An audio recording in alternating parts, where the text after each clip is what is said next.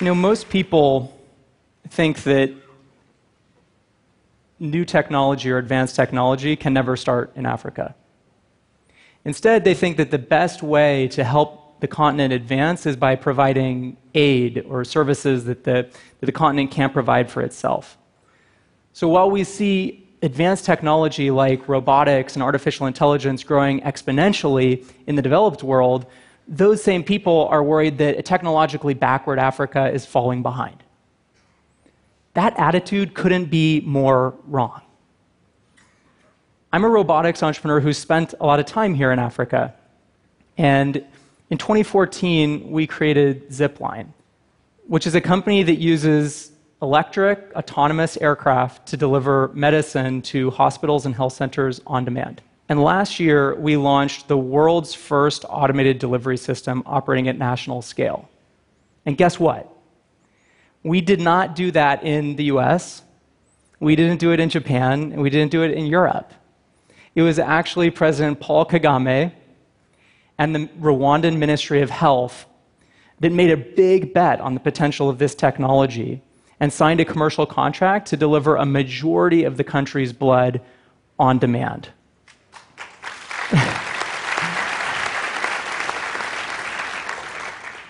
Yeah, they deserve the applause. So, why is blood important?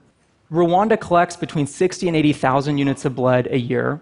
So, this is a product that when you need it, you really, really need it.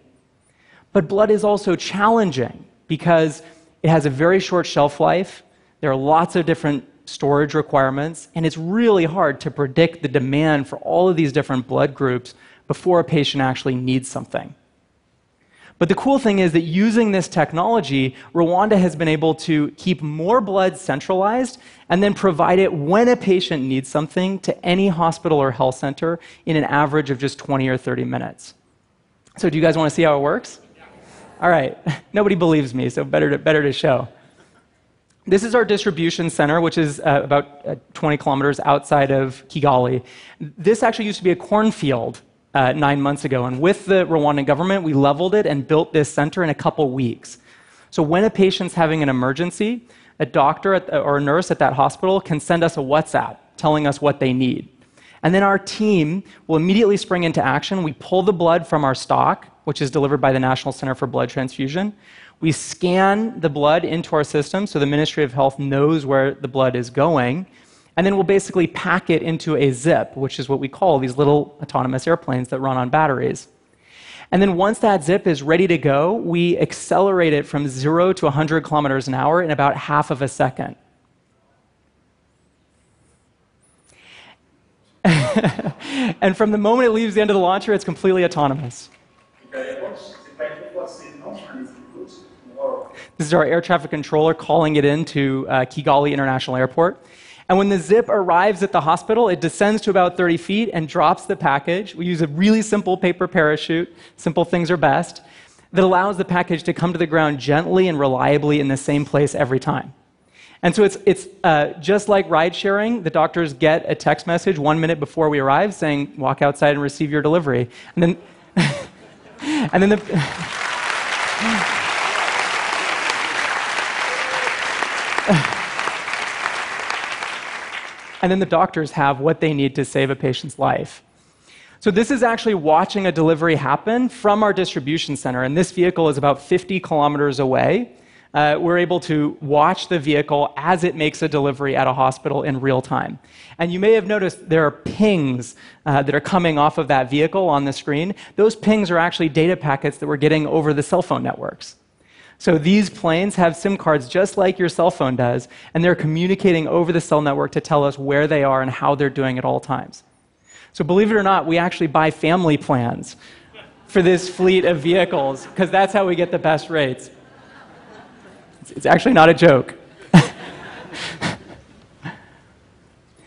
so today we're delivering about 20% of the national blood supply of Rwanda outside of Kigali we serve about 12 hospitals, and we're adding hospitals to that network at an accelerating rate. And all of those hospitals only receive blood in this way.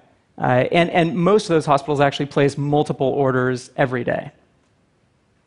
So, the reason in, in, in, all of healthcare logistics, you're always trading off waste against access. So, if you, if you want to solve waste, you keep everything centralized. Uh, and, and as a result, when patients are having emergencies, sometimes they don't have the medical product that they need. If you want to solve access, you stock a lot of medicine at the last mile at hospitals or health centers, and then patients have the medicine they need, but you end up throwing a lot of medicine out, which is very, very expensive. What's so amazing is that the Rwandan government has been able to break this cycle permanently.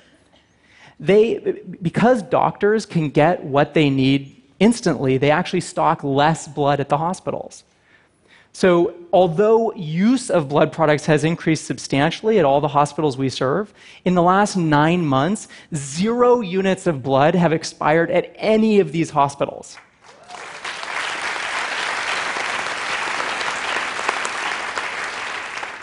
That's an amazing result. That's actually not been achieved by any other healthcare system on the planet. And it, and it happened here. But obviously, when we're talking about delivering medical products instantly, the most important thing is patients. And so let me, let me give you an example. A couple months ago, a 24 year old mother came into one of the hospitals that we serve, and she gave birth via C section. But that led to complications, and she started to bleed. Luckily, the doctors had some blood of her blood type on hand that had been delivered via Zipline's routine service. And so they transfused her with a couple units of blood, but she bled out of those units in about 10 minutes. In this case, that mother's life is in grave danger in any hospital in the world. But luckily, her doctors who were taking care of her immediately called our distribution center. They placed an emergency order. And our team actually did uh, emergency delivery after emergency delivery after emergency delivery. They ended up sending seven units of red blood cells, four units of plasma, and two units of platelets. That's more blood than you have in your entire body. All of it was transfused into her. The doctors were able to stabilize her, and she is healthy today.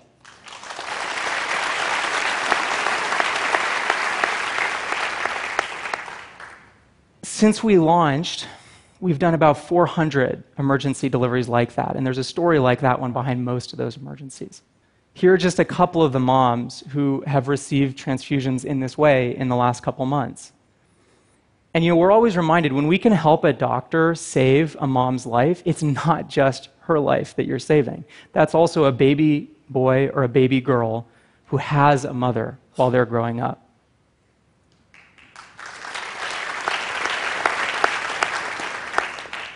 But I want to be clear, you know, postpartum hemorrhaging, it's not a Rwanda problem. It's not a developing world problem. This is a global problem. Maternal health is a challenge everywhere. The main difference is that Rwanda was the first country to use radical technology to do something about it. And that's the reason that this attitude of you know, Africa being disrupted or advanced technology not working here or needing aid is so totally wrong. Africa can be the disruptor. Like these, these small, agile, developing economies can out innovate large, rich ones. And they can totally leapfrog over the absence of legacy infrastructure to go straight to newer and better systems. So in 2000, if you had said that high quality cellular networks were about to roll out across all of Africa, people would have told you you were crazy. And yet, uh, I mean, no, no one anticipated how fast those, those networks were going to connect and empower people. And today, 44% of the GDP of Kenya flows through M Pesa, their mobile payment platform. And not only that, but our autonomous fleet of vehicles relies on that cellular network. And over the next few years, as we start serving private healthcare facilities, we'll also use that mobile payment platform uh, to collect fees for deliveries. So innovation leads to more innovation, leads to more innovation. And meanwhile, most people who live in developed economies think that drone delivery is technologically impossible, let alone happening at national scale in East Africa. And I do mean East Africa, not just Rwanda. On Thursday, just a couple days ago, the Tanzanian Ministry of Health announced that they are going to use this same technology to provide instant delivery of a wide range of medical products to 10 million of the hardest to reach people in the country.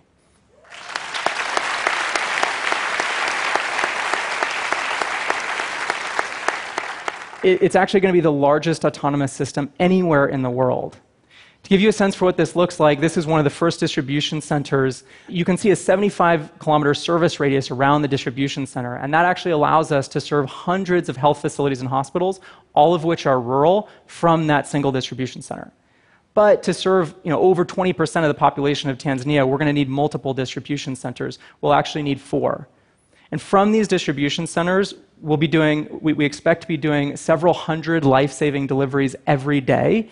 And this system will ultimately serve over a thousand health facilities and hospitals in the country. So, yeah, East Africa is moving really fast. you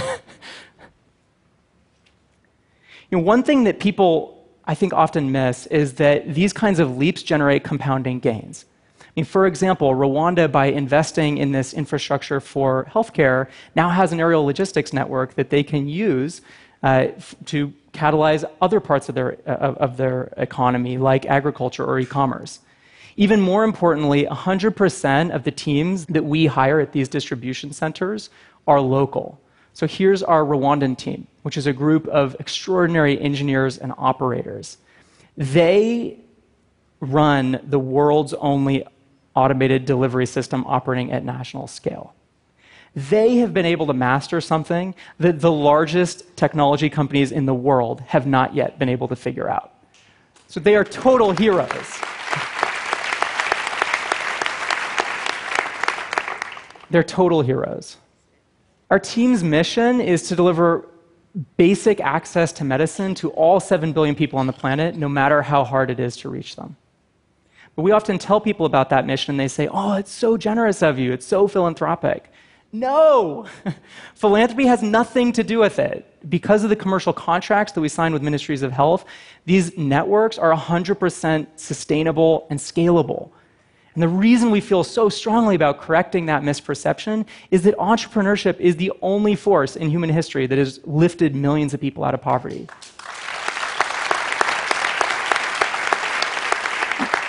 No amount of foreign aid is going to sustainably employ 250 million African youth. So you know, and, and, the jobs that these kids may have gotten 10 years ago are largely being automated or are being changed dramatically by technology. So they are looking for new skill sets, new competitive advantages. They're looking for startups. So why aren't there more startups that are tackling these global problems that are faced by billions of people in developing economies? The reason is that investors and entrepreneurs are totally blind to the opportunity. We think these problems are the domain of NGOs or governments, not private companies. That's what we have to change. So you may have noticed I left something out of the video that I showed you. I didn't show you how the planes land when they get back to the distribution center. So, believe, I mean, it might be obvious to you, none of our planes have landing gear. We also don't have runways where we operate. So we have to be able to decelerate the plane from about 100 kilometers an hour to zero in half of a second. And the way that we do that is we actually use a wire that tracks the plane as it comes in with centimeter level accuracy. We snag the plane out of the sky and then we gently plop it onto an actively inflated cushion. This is basically a combination of an aircraft carrier and a bouncy castle. So let me show you.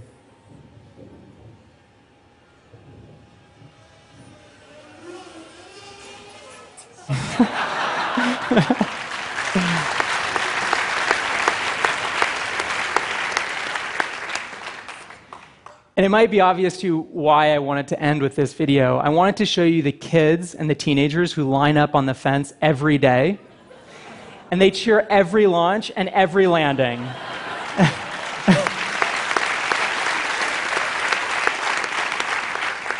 Sometimes I actually show up at the distribution center early because I'm jet lagged, so I'll show up an hour before we begin operation, and there will be kids on the fence getting good seats. and you go up and you ask them, what, they, what, what do you think about the planes? And they'll say, oh, it's a sky ambulance. So they get it. I mean, they get it more than most adults. So I was asking earlier, who is going to be creating the disruptive technologies, the disruptive technology companies of Africa over the next decade? Ultimately, it's going to be up to these kids. They are the engineers of Rwanda and Africa. They are the engineers of our shared future. But the only way they can build that future is if we realize that world changing companies can scale in Africa and that disruptive technology can start here first. Thanks.